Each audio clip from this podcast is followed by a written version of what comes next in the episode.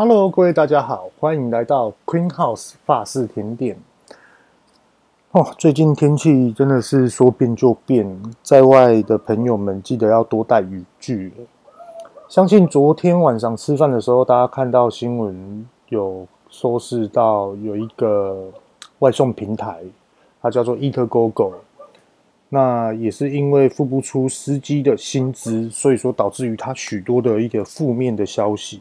那今天空档时间呢，也是去爬了许多的网络文章，还有一些媒体报道。那据所知是这样的，是因为股东不放款的关系，所以说导致于他又是负责人，要对许多的司机负责。那他也是打开房门，没有逃避，一个一个面对司机这样子去处理。吼，那我们今天就来讨论这个议题。首先呢，我先讲一个商业的一个看法吼。其实我们在对于看这个事业体，尤其是创办人的时候，我们并不会去看外表，会去看他的内在。就例如说，呃，如果说有个人他开个 S 六百来跟我们谈入股的生意，其实那时候我们是会害怕的。为什么呢？你这台 S 六百，你最起码也要七八百万。那你七八百万，你最起码你。的年营收进到你自己创办人的口袋哦，你要付给薪资薪薪，你要付给员工薪水，你要给股东分红，所以说你是不是一年的收入你就有七八千万，而你拿十趴来去买这台车，如果没有的话，我们是不敢乱动的，因为我们要规划得很详细，这也就是我们的看法，看是看内部的一个核心。那一般的创办者呢，他会怎么做？他会去节省他自己的个人支出，然后来去投入。哎，例如说公司今年要开发什么？哦，今年可能要多买什么样的设备器材，而去做这个支出哈，而不是说去买一些很昂贵的东西来代表自己的身价。那其实都是外表。那我们在看事业体，都是看比较内在深层的。那也很鼓励很多的 Podcast 的听众呢。哦，我们去看这个事业的时候，也需要这样看。那我们再来讲回来，就是 EatGoGo。其实 EatGoGo 它这件事情，我是觉得很值得去鼓励，跟很欣赏他的做法跟看法，跟他未来的远程的一个事业体方向，是非常非常的尊重哦。为什么呢？因为一般我们所知道的外送平台啊，它是没有对司机给予最低薪资与劳健保的保障，是完全没有的。那它在于台湾在地生根、在地品牌这样创举，它竟然可以开出条件说，它要照顾到每一位司机，也就是最低薪资，而且还要有劳健保。所以说，我觉得这件事情是很非常值得鼓励的。相对的，它运用了这种的商业模式，代表着它很仔细观察的去看这个全部所有的商业模式哦。各位大家可以去思考看看这个。不是一年或是三个月所可以得到的经验，我相信他敢这样子去投入，或是去找很多人来大力支持他的这些的背后的股东，他一定花费的时间是在两年以上，最快也要两年。那首先先跟大家介绍一下，就是说为什么会对这个第三方外送平台的看法这么敏感，而且这么的有话想要讲。是因为我自己成立的品牌，之前呢有在百货通路合作。那因为我们是在地下美食街二楼，那很多厂商要来找我的时候呢，我们都会约在一楼。那我们我只要每一次上去一楼的时候，就看到哇，动不动就是十几台的外送外送车，每一次上去，甚至于我很频繁的上去，几乎都是这些车在停。而且有些百货公司或是医院还专门规划一区是给这些外送平台的机车而停放，很贴心，也让这些司机很方便吼。那当然啦，这边要先跟大家讲一下，就是说，如果说你是从事第三方外送平台的司机在外，一定要注重安全。最近天气真的很不稳定，出门呢多喝水，一定要带雨具，注意自己的行车安全。好，我们把话题拉回来。那那时候，因为看到很多的外送车都在一楼在那边聚集，那时候我就思考，就说，嗯，这个商业机会好像蛮大的哦。只不过说那时候我觉得要好好的去深入观察，再来去签约会比较好，因为必须要知道说它背后的真相是什么，来去做它的这个对应的一个通路的方式跟策略。所以我那时候就只有两个方式，就只有第一个就是我去当司机，跟第二个就是我的店家跟他们直接合作。可是这我的店家跟他们直接合作，我觉得来的风险会是更大的，因为没有做到一个完整的评估。所以说呢，那时候我就去当了司机，那我就开始外送。那我记得我外送这就有分两次，第一次呢是连续送了四天，那时候送了连续的四天，第一天到第二天哦，订单都很饱，然后一天都可以超过超过二十七单到三十二单。后来。完了之后，最后的两天呢，我就感觉，哎，怎么业绩就开始下，就外送的这种订单开始下滑，来到了差不多四四份，来到了差不多只有六单而已，这是很大的落差哦。那时候也是因为刚好我的这个品牌要去海外参展，所以说我必须要停止这个外送的这个的时间，来去好好规划公司未来去参展的事宜。在这过程中呢，那我在准备这些外送事宜呢，那空档时间我也是去观察了许多外送平台的有关于 Facebook 的社团呐、啊，还是这些粉丝团，然后再来去加看看很多老司机他们对于这些的外送的看法是什么。结果我发觉到那时候整个台南市的环境空转的司机非常非常的严重。那我那时候心里在那边想，也不对啊，司机为什么会空转？订单这么少，那真的没什么店家嘛？然后第二个，空转的司机，他们还是在那边骑车，一直在消耗他们的油钱、轮胎，或是他的机车全部所有的零件，这些都是时间成本呢。所以我是觉得是蛮严重的一件事情。那那时候我印象很深刻，是有一个社团。那那时候版主呢，刚好在找这些有没有人愿意当管理员呐、啊，然后帮他管理这些的事项。后来那时候对这件事情蛮有兴趣的，那我就直接当了管理员。那时候我也发觉到很多的司机呢，对于服务顾客在这个项目呢来的明显的不足，所以说我在这个网络平台里面呢，就一直开直播来去直接告诉大家说。其实我们外送人员以店家的立场来讲，我们是非常重要的，因为店家他没办法碰到他的消费者，或者是店家想要跟消费者表达什么样之类的话语，店家是没有办法做到，只有我们外送人员。所以，我们外送人员不要再吃槟榔或是抽根烟，直接面对店家的顾客，从这边开始作为导向来去做这个影响力。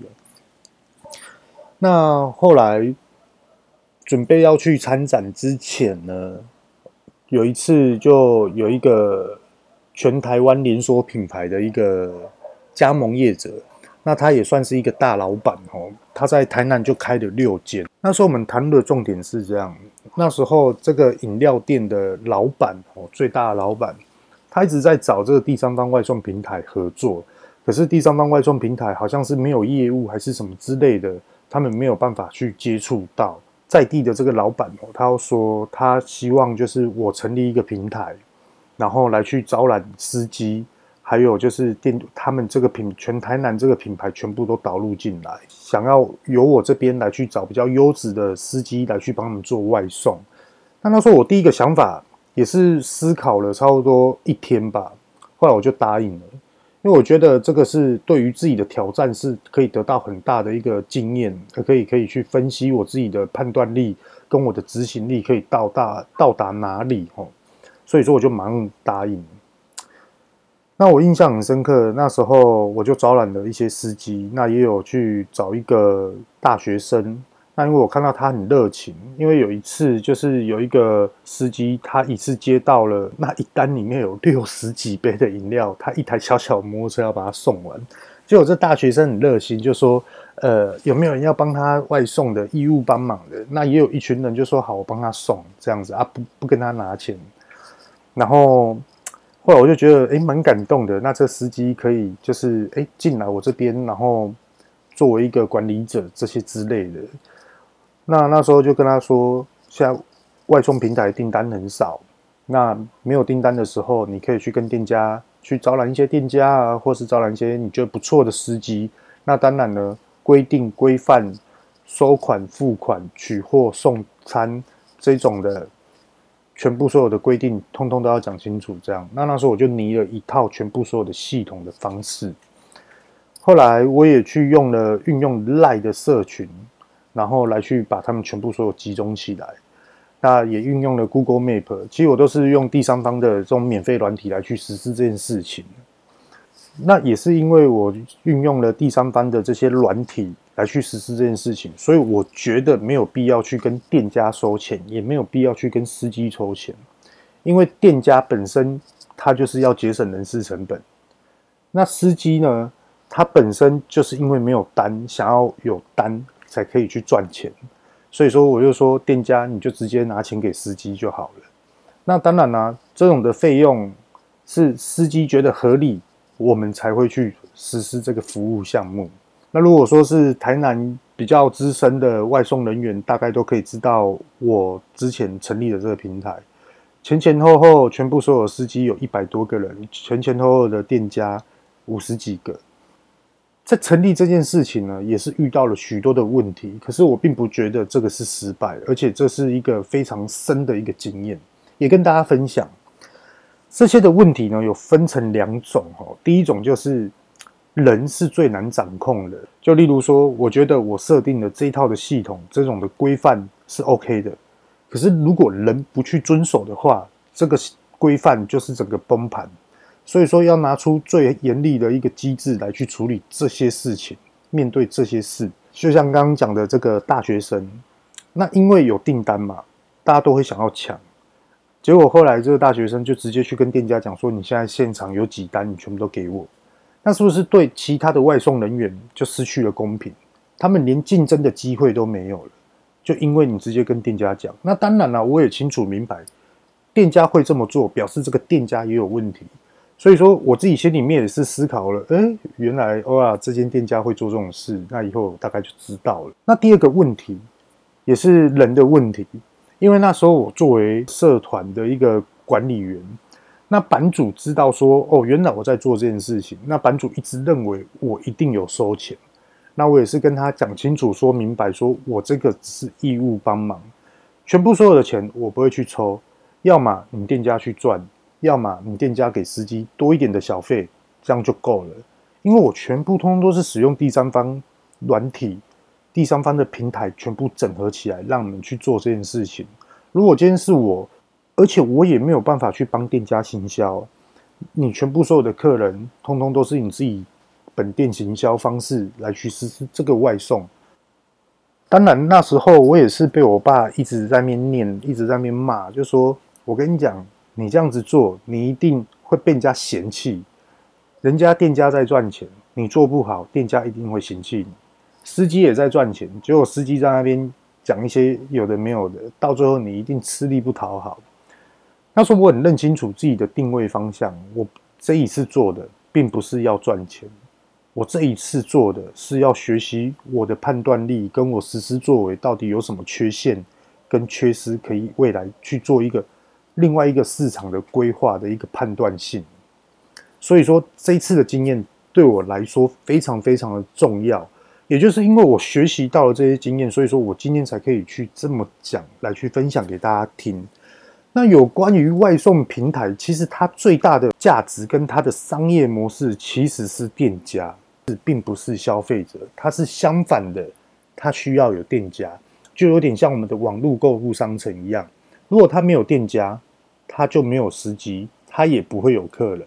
所以店家来说是对他来说非常非常重要的，而他不可以去忽略这一块。所以说，有了店家才会有司机，也才会有消费者。如果说没有店家，什么通通都没有，这套系统摆着也是空着。OK，大家已经有这种逻辑了，那我再讲下一个观点：店家的优点跟极大的缺点。店家的优点是什么？可能你的、你的、你的订单可能会很多，可是最大的缺点，订单多的状况是，你可能在一个小时以内，你的瞬间爆单量是让你完全负荷不出来的，然后你又赚的很少。为什么赚的很少呢？这边就要跟很多很多的店家说明，无论是你想要加入第三方外送平台的店家，或是你想要投入去当司机的你，一定要听完这一集，仔细的跟大家讲，最大的缺点是什么？第三方外送平台最少抽三十 percent 以上哦，我有听过被抽到三十八趴的，前年那时候还有抽到三十二趴，这是非常非常高的。我不知道大家对这个三十趴到三十八趴这种概念是什么？我举个一个台湾的例子，全台湾的百货通路，你要上柜进柜，你要上架进货。顶多只被抽百分之二十八趴，二十八趴而已哦。我们不谈论台北一零一大楼，因为它是地标性的，它可能比较不一样。可是它贵有贵的它的理所当然。OK，我现在再举个国际上的一个议题，大家应该都知道，美国它现在在做一个公听会，也叫做垄断市场的一个议题。他找来了许多许多知名有名的企业老板，譬如说 Apple、亚马逊、Facebook 等等之类的。可是我们今天不讨论这个垄断市场的议题，我们就把话题拉回来。当初，当初 Airbnb 这个软体想要在 Apple 上面上架，就 Apple 一开口就是要跟他抽百分之三十，Airbnb 就认为说，我跟我你这样，我一上架，你就要马上跟我抽百分之三十，我自己都没赚这么多了。你这样竟然要抽百分之三十，OK？结果后来亚马逊他也要上架，他也去跟 Apple 谈，原本也是百分之三十，结果谈到后面变成百分之十五成交。就 Airbnb 知道这件事情，Airbnb 整个大反弹，说你 Apple，你为了市场公平性，你认为每一个创作者、开发软体者都是平等的，都是有机会的，结果你跟人家抽百分之三十。那你只有跟亚马逊抽百分之十五，那对其他人公平吗？完全不公平啊！所以说他们也开始在质疑 Apple 它这个的收费的一个系统机制，而且已经谈论到公听会的这个部分哦。这大家可以去思考一下。那大家可可以瞬间的去分析，你看哦，连软体公司被抽百分之三十，他们的他们的反弹都这么大了，更何况是台湾你小小间的一个美食餐厅。你小小间的一个在地小吃，动不动就要被人家抽百分之三十以上，这是多么恐怖的一件事情！再跟大家讲一个最真实的一个案例，有一间店家，他为了想要去把他营业额增加，那结果后来他去申请了营业登记，你申请营业登记，你就要被政府，你就要扣税扣五趴喽。那他又去找了这种的外送平台来去合作，结果后来被抽了三十四 percent。他的金流管控不住，结果没有办法开，就同等于我走上了这一条路，结果洞越来越大。当我要去补这个金钱的金，当我发现了我要去补这个洞的时候，已经来不及了。就算你的东西多么好吃，你已经关闭了美食平台，你的现金周转已经都没有办法流动了，这是非常非常恐怖的一件事情。所以说，店家你要去跟这些外送平台来去做。一些合作的事情，你要先考虑到你的金流的问题。就例如很多的听众，你们应该也都发现到，诶，以前我叫外送平台，这个明明分量就很大，怎么越来越少？怎么越来越小？那我最后再举一个例子，假设只是一个例如哦，如果我今天运用系统订购了麦当劳，这个是例如哈，拿麦当劳来举例，我现在七点订，结果后来麦当劳他到九点才送给我，或是八点才送给我，请问消费者他是要怪外送平台，还是怪麦当劳？这是第一个问题。第二个问题是，我今天运用了外送平台的订单系统去订，结果外送平台送来了，餐点少了，请问你是要怪司机，还是要怪麦当劳？所以说这议题是非常非常大的，而且会变成出，如果以麦当劳说奇怪，我怎么跟你合作之后的问题变那么多？我到底要怎么去？我感觉我的消费者所提出来的客诉问题越来越复杂，完全没有办法统合。那我今天就算要追究，我一定要追究你外送平台啊！可是你的外送平台的售后服务跟这种服务机制到底是在于哪里？还是模糊地带？所以说，许多店家要去合作的话，一定要去想清楚，就是说你们的对应还有你们的金流掌控到底要怎么去拿捏哈。那下一个话题，也就是说，我们要去做司机，到底适不适合，到底该怎么做？这边来去跟大家讲一下，我们去做外送平台，当然了，你时间多，你可以去做，赚个赚点外快都 OK，可是一定要注意安全。那外送平台也会跟司机抽，有有些抽十趴、十五趴或者二十趴不等哈。其实外送司机我是觉得是蛮蛮要特别去注重的一个环节，因为第一个他们在外面发生了什么事情都是自己要负责。例如说我今天呃出了车祸，平台是不会负责的，他他们也是全部通通都是跟外送平台签了这种承揽关系。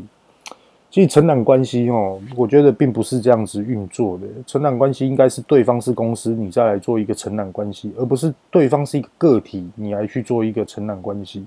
虽然说现在疫情会影响到未来的承揽关系是一个突飞猛进的一个成长哦，可是我觉得也并不能这样子去让台湾这些年轻人，或是因为经济体本来就不好的这些人哦，去当了司机之后，反而是受到更大的伤害。那我印象非常深刻，有一次外送过程中，我遇到这个问题。如果我真的在赶时间的话，也许我会遇到风险更大。现在目前还在送这个餐点给这个客人，结果途中接到一单，要我去八公里远的地方拿一个餐点，然后拿到了之后，又要跑了差不多将近八公里的地方去送给这位客人。好，OK，我又照他的指示去跑。当我送到给这个客人的时候，这客人他直接跟我说：“你怎么会这样子跑啊？”然后我就跟他说：“哎，我也不太晓得，系统就叫我这样跑。”然后那客人其实他是蛮有理智的，而且是蛮有知识的。他就说：“那这样子就是你们的系统有问题啦。”他说：“对，是没错的。”我们现在就来讨论司机哦，我觉得司机是一个需要去多注意的一个环节。为什么呢？我们先来想一下司机的立场，他到底是什么？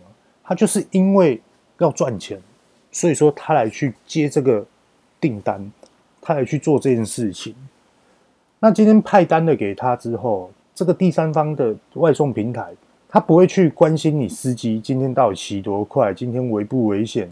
就算你今天出了车祸，然后公呃外送平台要对你给予你什么保障？是没有，而且司机送一餐还要被扣，司机送的每一单都还要被第三方平台所抽佣。比如说他送了这一餐一百块，抽完了之后可能七十五块到八十五块不等。那司机他全部所有的耗材，他司机全部所有的成本成本会是什么？例如说喝水、轮胎、汽油、机油、齿轮油。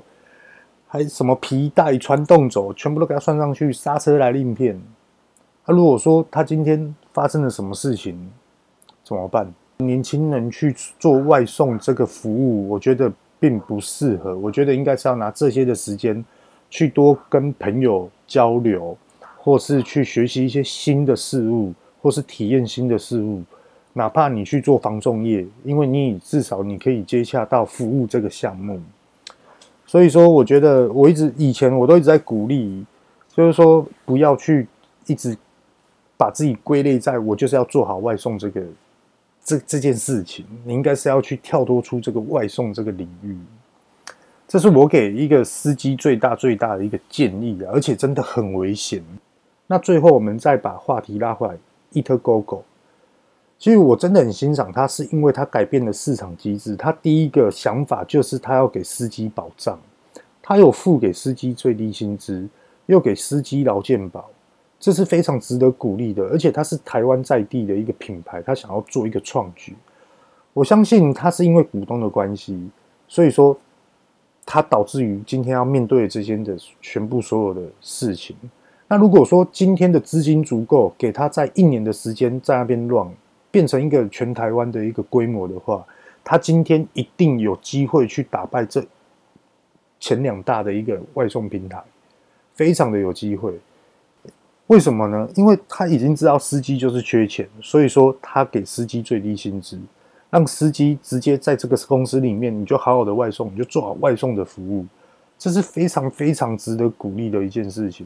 那当然啦，我看到很多的网络，很多的人也是在责骂他，还是说什么有关于诈骗这个行为，有关于什么，有关于一些店家的行销。其实店家的行销啊，并不能说要靠着第三方外送平台而去打响你的知名度。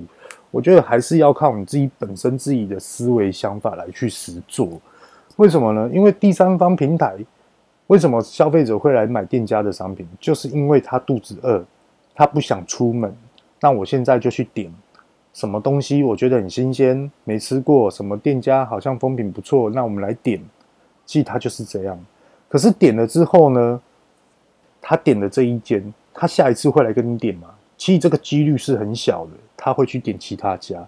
甚至于消费者，他这次使用的外送平台，他下次什么时候再度的在使用外送平台，这个时间差又是一个礼拜之后了，它是非常非常少的。你说台北可能是一个密集式的一个大范围，人多，商店多，所以说大家都可以做，所以所以说大家都蛮竞争的。你说高雄某一间开放了二十四小时，晚上哦，它可能就是单会比较多。可是多会多到真的非常多吗？其实不不见得。那最后我们来讨论 EatGoGo，它所改变的市场的机制是什么？是它给司机最低薪资跟最大的保障就是劳健保。那所以司机也可以去运用你拿的这这这些的最低薪资再去加保。所以说你在外面奔跑是最有保障的。而这个创办者他就是做到这个。当然，有些 Passgate 的听众会认为说：“诶，我今天是看到了这个事情所发生的，那拿出来讨论所注意的事项。可是对于未来怎么去做规划，或是做一些改变，可能没有一些议题。那当然是有的吼，在这边也是跟大家讲几个商业的一个商机。那当然，这个是要很仔细的去策划。我们知道 EatGoGo 它发生的这件事情。”他最主要所做的没有改变的是，因为他还是去做外送，有关于美食的外送，有关于餐点的外送，这是不变的哈。那如果说我们今天把美食外送这个服务项目改掉，我们拿去做清居家清洁呢，是不是有机会？我们可以去审核很多的人，而且居家清洁它本身的单价来的会比较高。那是不是实做的人、实际服务清扫的人，给他多一点获利？那平台的人获利少一点？那其实这些就是会有一些保障了哈。那再来第二个商机哈，会是太阳能。现在政府非常推动太阳能这种的绿能的这种规划，那一直在改，一直在改。如果说我们详细的使，我们详细了解了这一套的逻辑系统，来去做太阳能的清洁公司呢？会不会是一个机会？那如果说我今天成立了一个居家清洁，使用这个平台，只用这种商业模式来去做的话，成功，然后我再来去做外送的平台，会不会我的知名度或是我的风评去带动我这个品牌呢？就例如说，Uber 刚进来台湾的时候，他是做计程车，那因为计程车也做的还不错，所以说他又开放了 Uber Eats 一样的道理。所以说这边大家都可以去思考看看，甚至于。也不是只有清洁公司或是清洗太阳能，甚至于你可以导入更多更多不一样的一种承揽关系。最后也是给大家一个最后一个观点，也就是说，因为国际上疫情现在真的非常严重，导致于很多的公司他们一直在人事缩减、缩减、缩减。那很多的公司一直在规划说，未来的人事想要改换成承揽关系。所以说，我觉得“承揽关系”这四个字会是未来这十年很大的一个议题，很大的一个改变，很大的一个商业模式的一个转变。所以说，大家都可以去思考看看。OK，那希望今天的建议跟今天的看法，跟刚所讲的未来的商机这种的机制商业模式，可以帮助到大家。那我是 Queen House 法式手工甜点的板板。那今天就到这边，拜拜。